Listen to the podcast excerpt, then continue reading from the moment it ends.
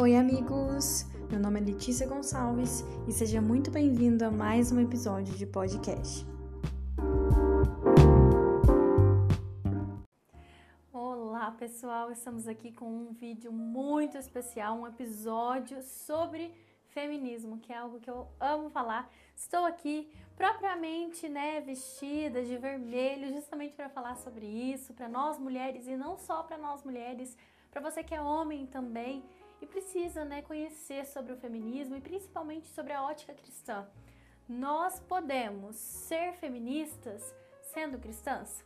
Hoje nós vamos conhecer um pouquinho da história do feminismo e isso é baseado numa pregação, tá aparecendo aí embaixo alguns slides, que é de uma pregação que eu fiz uma vez falando sobre a questão do feminismo, que é o feminismo e a pílula vermelha, e foi basicamente baseado nesse livro é, chamado Feminismo, Perversão e Subversão, da Ana Caroline Campagnolo, que é uma deputada cristã que fala justamente sobre a história, todo o contexto histórico do feminismo. E eu fiquei apaixonada. e eu acredito que a gente precisa falar sobre isso. Nós estamos vivendo uma época onde padrões, onde conceitos sobre família, né, tem se perdido. E nós precisamos falar sobre isso, porque nós precisamos trazer os conceitos de volta à tona. Então vamos lá. Nós vamos falar bem resumidamente, porque não temos tempo para tudo isso, mas eu quero falar de uma forma que você consiga entender. O feminismo ele é dividido em três ondas. A primeira onda do final do século XIX até 1960, a segunda onda de 1960 até 1990 e a terceira onda após 1990. Como que é dividido essas ondas aí, esses períodos de tempo? Em publicações. A partir das publicações das feministas, aí a gente começa a ver uma outra ótica né, do feminismo, ou na verdade acrescentar novas coisas ao feminismo, porque é o mesmo, né, no final das contas. Nós vamos conhecer rapidamente essas três ondas. Na verdade, antes das três ondas, nós tivemos né, o protofeminismo, que é esse momento antes do feminismo em si onde iniciou-se os pensamentos sobre a questão da igualdade entre homens e mulheres. Nós temos duas figuras principais aqui, que é Mary Wollstonecraft, para quem não sabe, mãe de Mary Shelley, escritora, e ela teve também a sua obra publicada. E Olympe Goldes, que também tem as suas obras publicadas sobre a questão do feminismo. Basicamente, o que se tratavam nessas né, obras nesse período? sobre a questão da educação igualitária e os primeiros sinais de luta pelo voto feminino. Até então a mulher não podia votar e a gente vai discutir um pouquinho sobre essa questão da mulher não votar até então. É, começando então com a Mary Wollstonecraft, bem difícil falar o nome dela, o que, que ela fala na sua obra? Bom, ela é uma crítica né, ao comportamento masculinizado de algumas mulheres. Olha que engraçado, a gente pensa, nossa, lá no início o feminismo fazia sentido e hoje em dia já não faz mais. Algumas pessoas falam isso, a gente vai ver se isso realmente faz sentido. Mas olha o que fala, um comportamento masculinizado de mulheres, ou seja, ela defendia a feminilidade das mulheres e a e conexão e necessidade do marido. Crítica ao comportamento mimado das mulheres. Ela não queria que as mulheres recebessem privilégios, na verdade, ela considerava que as mulheres é, já eram muito privilegiadas e o desejo de que as mulheres e homens valorizem mais a castidade, combatam a promiscuidade e libertinagem e busquem a modéstia. Até então, esse pensamento é bem interessante porque a gente pensa, ah, realmente, a gente tem que buscar isso. Mas se a gente vê a vida dela, não faz sentido com o que ela falava, né? Até a história dela, ela era casada e aí ela se apaixonou por um homem que era casado e ele, ela fez, né? Alguns relatos contam que ela fez uma proposta para a esposa desse rapaz para eles ter um relacionamento a três. Olha só, a promiscuidade que ela compartilha estava aí à tona. Para Mary, os homens tratavam a mulher como se for uma criança incapaz de aspirar a grandes virtudes e por isso lhe faziam cobranças leves e pouco desafiadoras. Vamos cobrar mais a mulher, era isso que ela falava.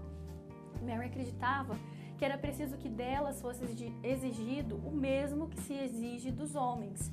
Essa primeira premissa pontua uma clara distinção da reivindicação. As mulheres estariam sob uma casta social protetora e não opressora, como as pessoas falam, né?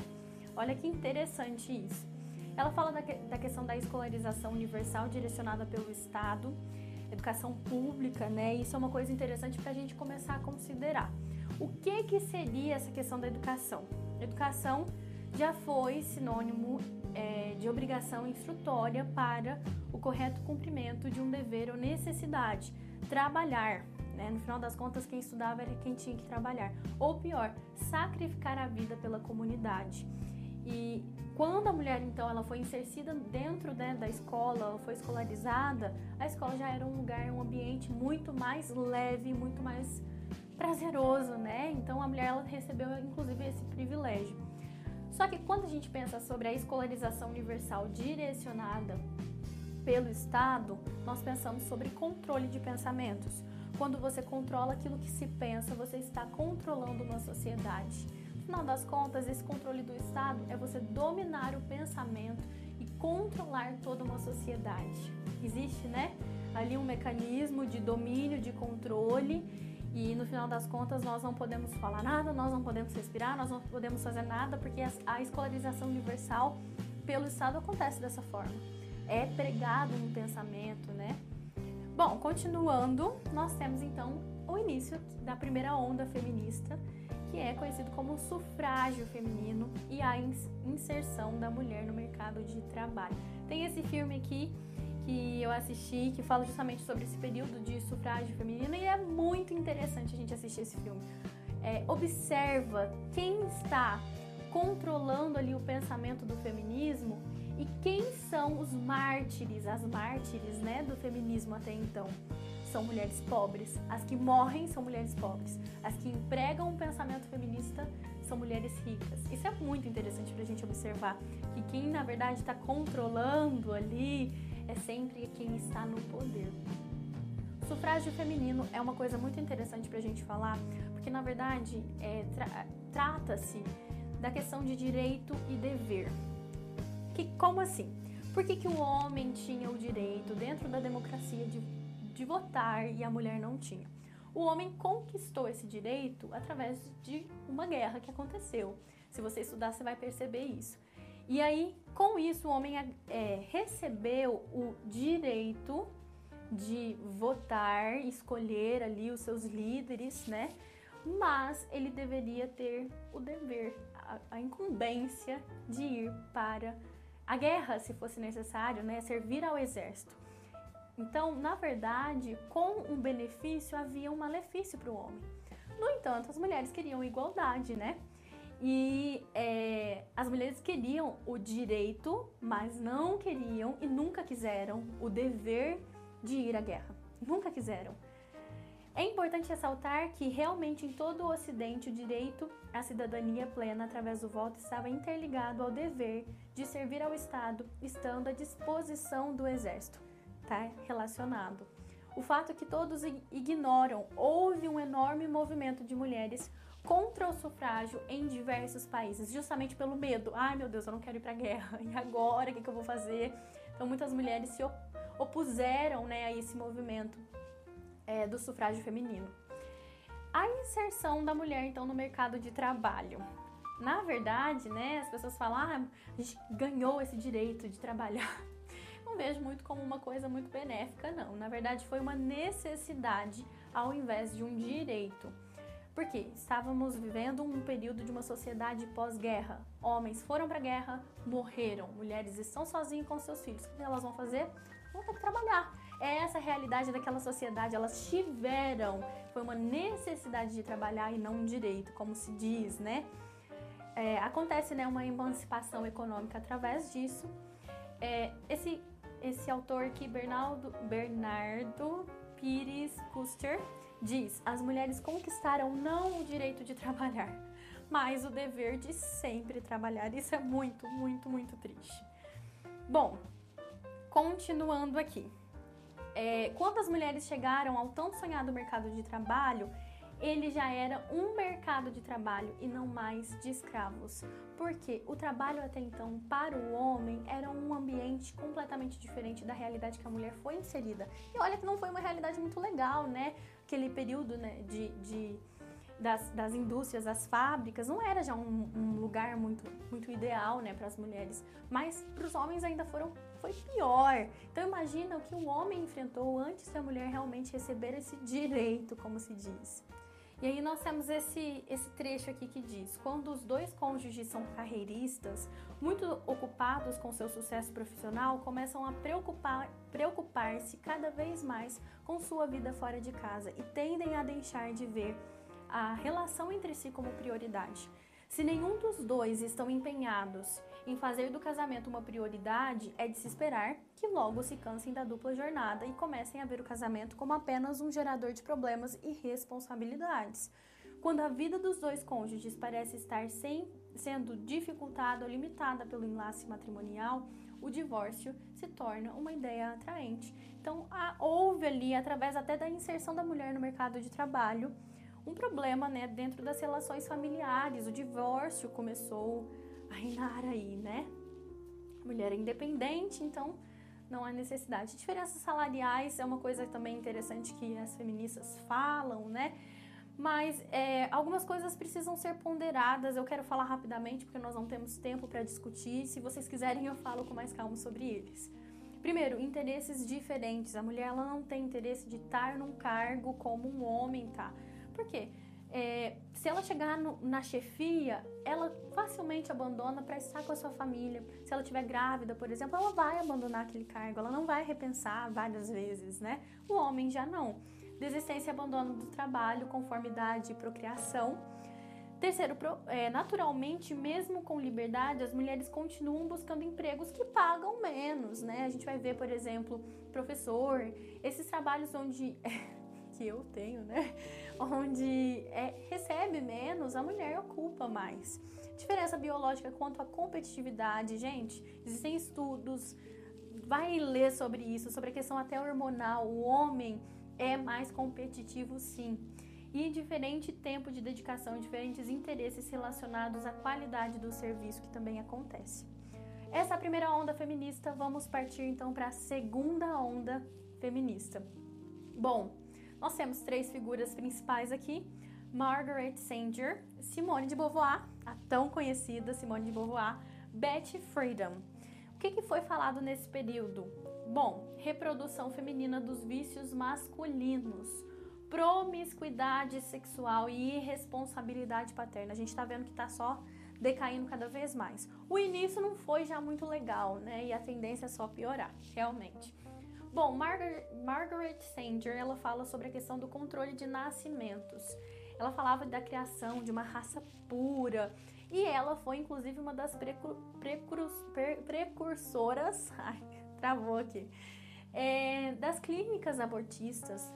Ela iniciou aí essas clínicas abortistas que é horrível.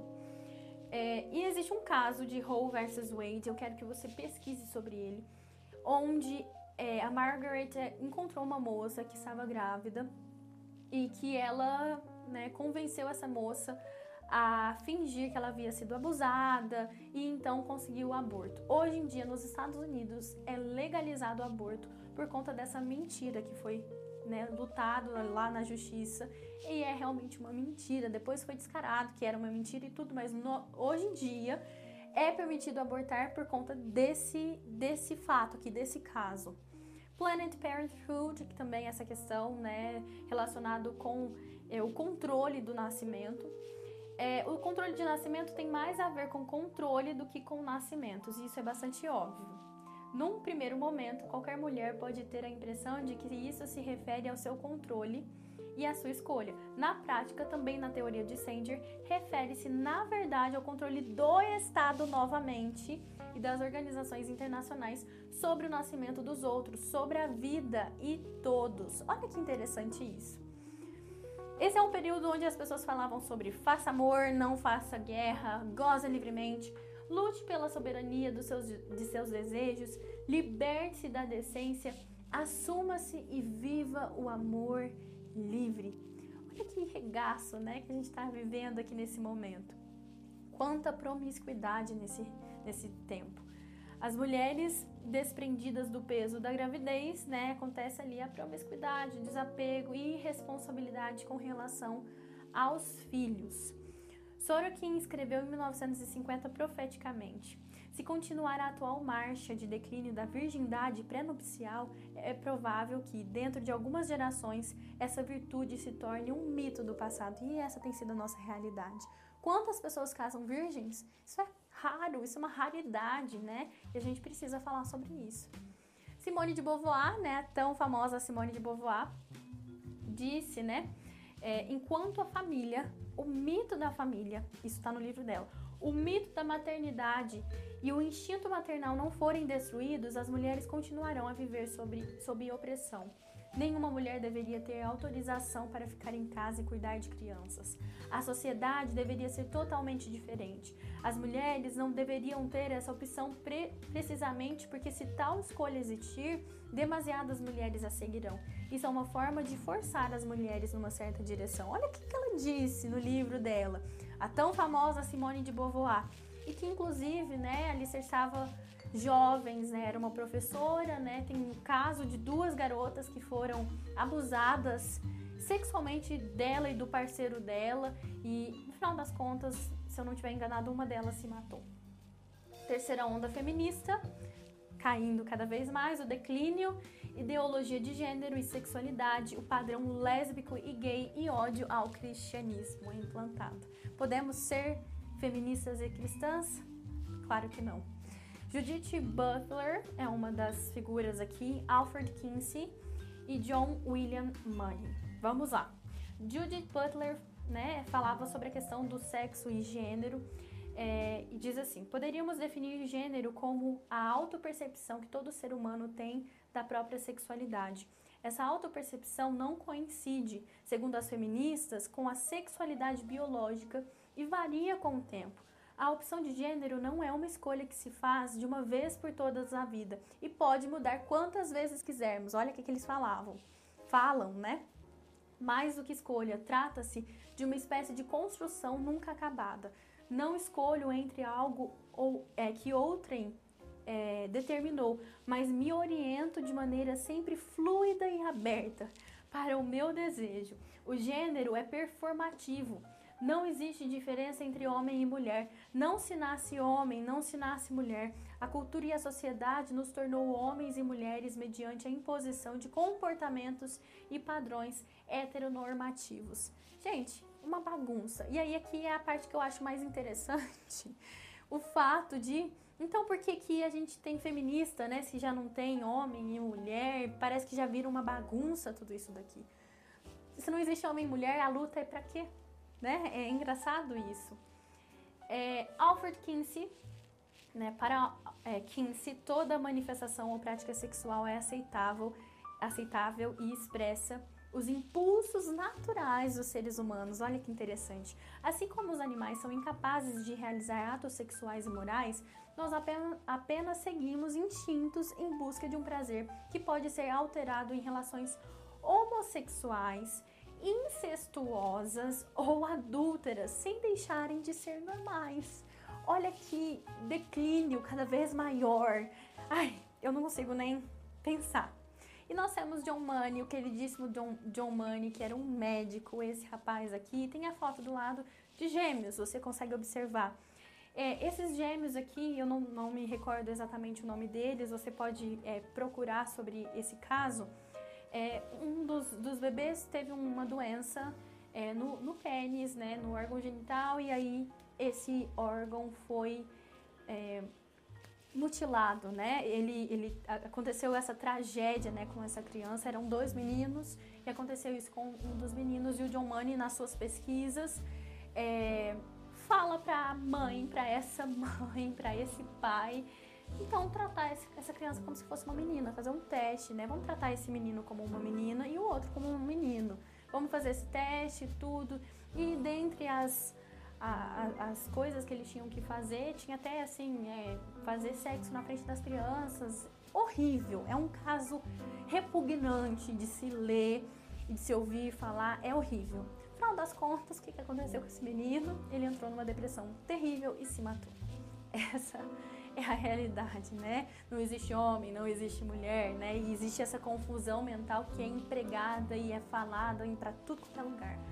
Eu fico com tanta raiva.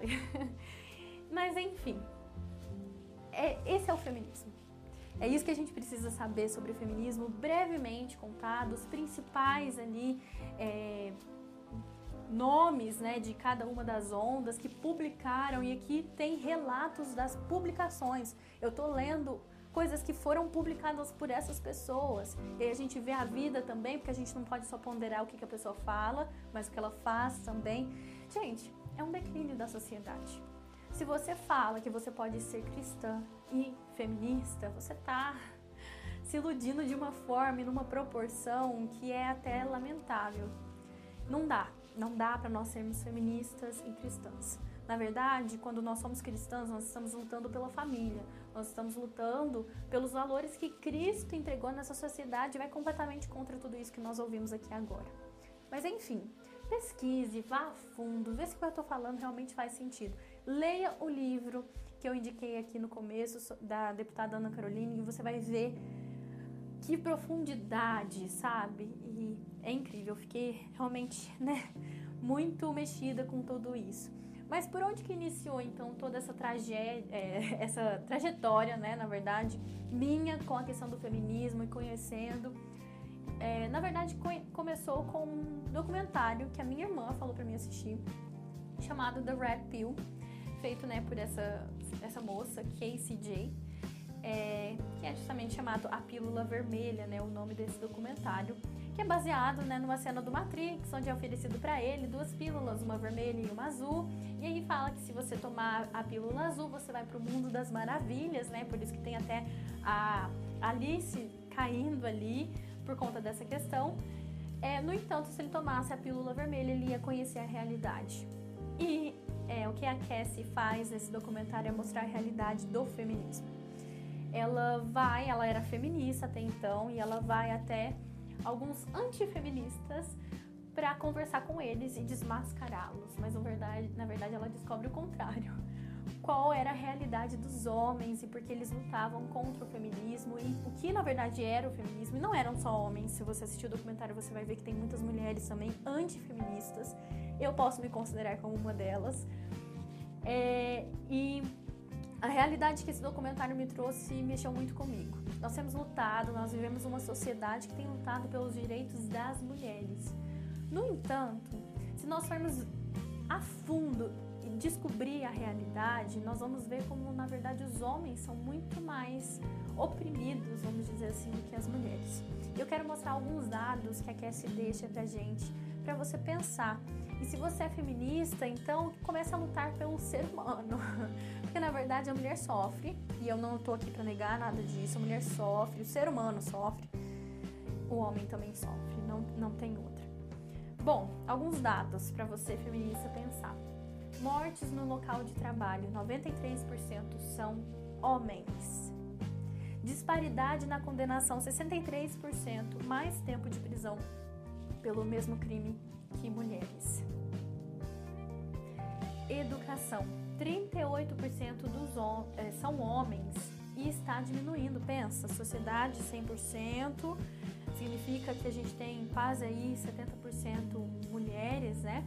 62% mulheres e o restante tudo, esse pouquinho é homem. Os homens são aproximadamente 78% de todos os suicídios em todo o mundo, 4 de 5 suicídios são homens. A gente não fala dessa realidade, gente. Há mais de 2 mil abrigos de violência doméstica para mulheres nos Estados Unidos, mas apenas um para homens. Olha essa realidade. No entanto, vários estudos de boa reputação mostram que homens têm a mesma probabilidade de serem abusados. Nós vimos o caso do Johnny Depp recente então você não vai ter como negar isso daqui, não. Os homens são muito mais propensos a perder seu filho em uma batalha de custódia. É triste porque até o documentário mostra um caso assim que é, é, é, muito triste a gente ver um pai sofrendo e querendo filho e ele não, não poder. Há inúmeros casos de homens que foram falsamente acusados de estuprar uma mulher. E por causa dessa acusação, perdem sua bolsa universitária e são marcados com um título inescapável de estuprador. Enfim, é isso. é, é triste nós olharmos para essa realidade e pensar que nós estamos vivendo ela. Mas eu quero deixar todo, todo esse conhecimento aqui para te incentivar a ir atrás. É, a Ana Caroline ela posta sempre vídeos no YouTube, no Instagram dela tá sempre falando sobre isso. Ela é muito incisiva e ela é muito também didática, ela é professora e eu acredito que a gente tem que correr atrás e aprender mais sobre isso e não nos deixar amoldar a este mundo, como diz Romano, Romanos 12. A gente não pode simplesmente seguir a onda, seguir a maré e deixar que qualquer coisa nos derrube, porque na verdade a gente tem que ir além, né? Nós precisamos conhecer este mundo para então invadirmos este mundo com a verdade e com todos os valores que Jesus deixou para nós. E eu queria deixar aqui esse esse vídeo, né, para que você possa estudar e ir além e manda aí pro pessoal, porque eu acredito que nós precisamos falar sobre isso. A gente precisa, né, parar de ficar calado tanto tempo calado, a gente precisa declarar a verdade. E é assim que eu quero fazer, e você pode fazer isso também compartilhando com outras pessoas, deixando o seu joinha aí, é, se inscrevendo no canal, porque eu quero também trazer várias coisas. Comenta se tem alguma coisa que você quer que eu traga também. Eu estou aberta para sugestões e a gente quer crescer, né? Nos siga também no Instagram, arroba pode falar Letícia, eu tô sempre falando alguma coisinha por lá também. E é isso, semana que vem nós voltamos com um episódio com um convidado especial. Então, até lá. Tchau!